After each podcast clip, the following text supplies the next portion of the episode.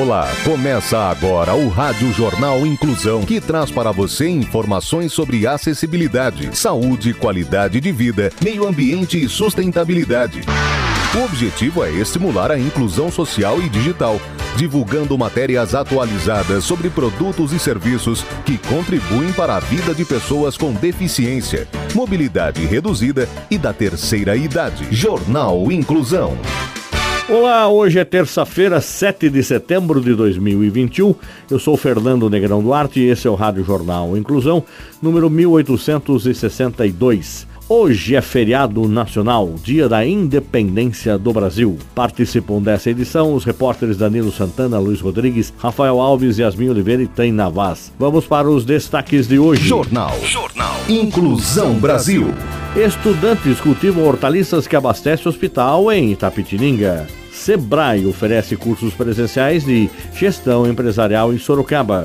Políticas públicas. Paris impõe limite de 30 km por hora para carros e vai reduzir vagas para estacionamento nas ruas. O repórter Danilo Santana tem mais detalhes. A Prefeitura de Paris anunciou uma novidade bastante ousada. Agora, a capital da França terá um limite de velocidade de 30 km por hora para todos os veículos. A restrição já existia, mas era aplicada somente a 60% das vias da cidade, e agora estará valendo em todo o território parisiense. As autoridades afirmam que a decisão está alinhada com uma pesquisa de opinião no qual 59% dos parisienses aprovam o um novo limite de velocidade. O vice-prefeito David Beriarda explica que a meta é reduzir o espaço tomado pelos carros, que envolve baixar suas velocidades. Paris já é uma das cidades do mundo que mais incentiva o uso de transportes alternativos como as bicicletas e agora tem investido pesado para que os transportes extremamente poluentes como os carros tradicionais sejam abandonados. Para completar o projeto, Paris também ampliou suas ciclovias e anunciou um plano para a remoção de em torno de 60 mil vagas de estacionamento no nível solo da cidade, que possui ao todo 140 mil vagas. O limite de velocidade foi uma das promessas da prefeita de Paris, a socialista Ana Hidalgo, em sua campanha eleitoral em 2020. Os críticos alegam que as novas medidas contra os automóveis criarão caos de trânsito para os residentes e para quem trafega regularmente para a capital, vindo do subúrbio. A Associação de Motoristas 40 Milhões Automobilistas também questiona a decisão, argumentando que Paris já apresenta poucos acidentes de trânsito, com a maioria envolvendo ciclistas.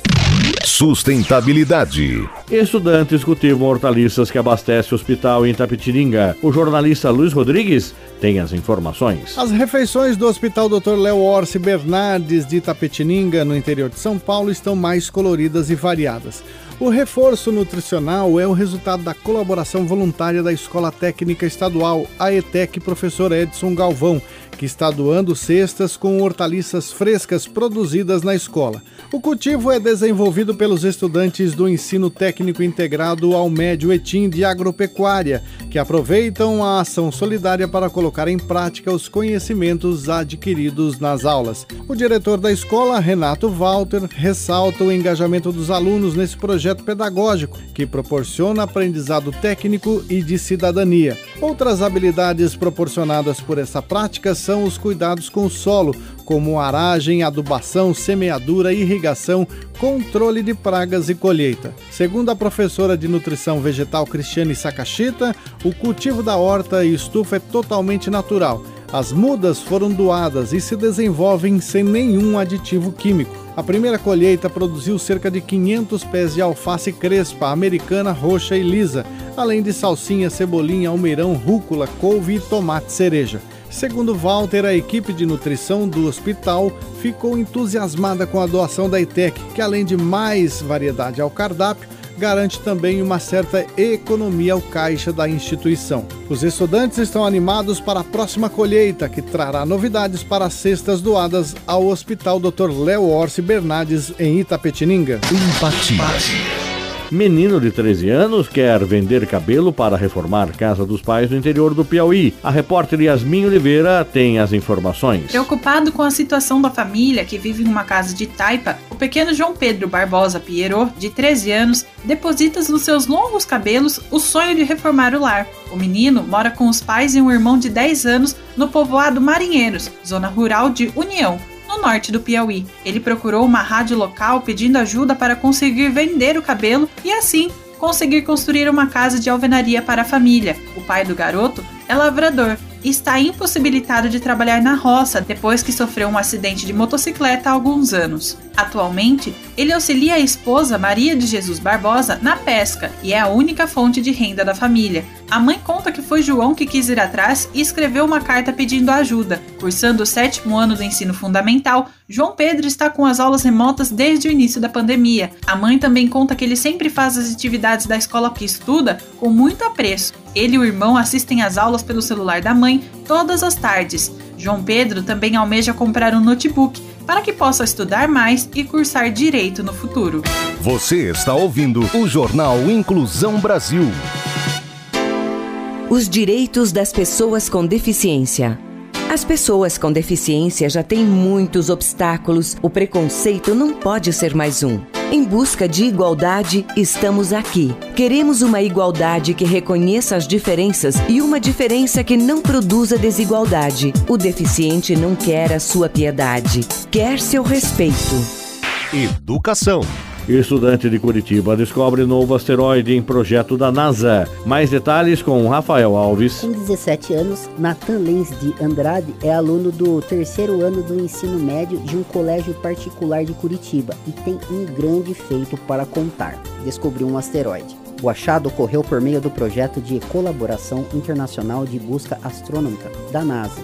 O asteroide foi identificado pelo estudante nas imagens coletadas pelo telescópio Pan-STARRS 1, no Havaí, em fevereiro de 2020. Mas a confirmação foi feita apenas em março deste ano. Como reconhecimento, Natan poderá batizar o asteroide e escolheu o nome de Itacoiuai, que significa rocha universal em Guarani. Apaixonado por ciência, o aluno participa de um grupo de estudos sobre o assunto e esse ano foi também medalha de ouro na Olimpíada Brasileira de Astronomia e Astronáutica. Para o coordenador do Observatório Astronômico e Planetário do Colégio Estadual do Paraná, a Mauri Pereira, o interesse desde cedo pelo assunto pode ser um investimento para o futuro.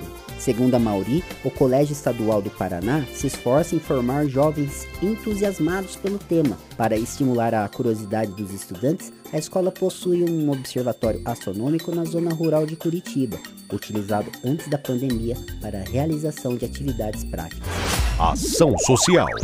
Sebrae oferece cursos presenciais de gestão empresarial em Sorocaba. A repórter Teina Vaz tem as informações. Em Sorocaba, São Paulo, podem se inscrever pessoas que desejam abrir um negócio ou microempreendedores individuais, MEIs, que buscam orientação para suas empresas. Os cursos serão realizados durante todo o mês de setembro. Quem ainda não tem empresa pode se inscrever no curso Descomplique Primeiros Passos para receber orientações sobre comportamento empreendedor, tipos de empresa e como se formalizar, modelos de negócio negócios Canvas, plano de marketing e estratégias, além de controles e indicadores financeiros. Para as pessoas que já são formalizadas, as opções de curso são Organize seu negócio e Pronto para crescer. O primeiro traz conceitos de como ser um empreendedor de sucesso. Já o segundo foca em legislação, indicadores de gestão, inovação e informações sobre as linhas de crédito disponíveis para auxiliar no crescimento da empresa. Todos os cursos possuem duração de 4 a 5 dias. Os certificados são entregues para as pessoas pessoas que concluírem com no mínimo 75% de presença. Em setembro, serão abertas turmas em todas as semanas, com vagas nos períodos da manhã, tarde e noite.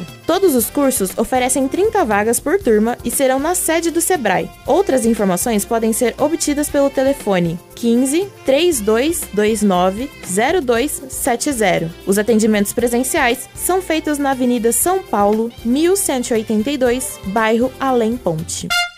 Jornal Inclusão Brasil.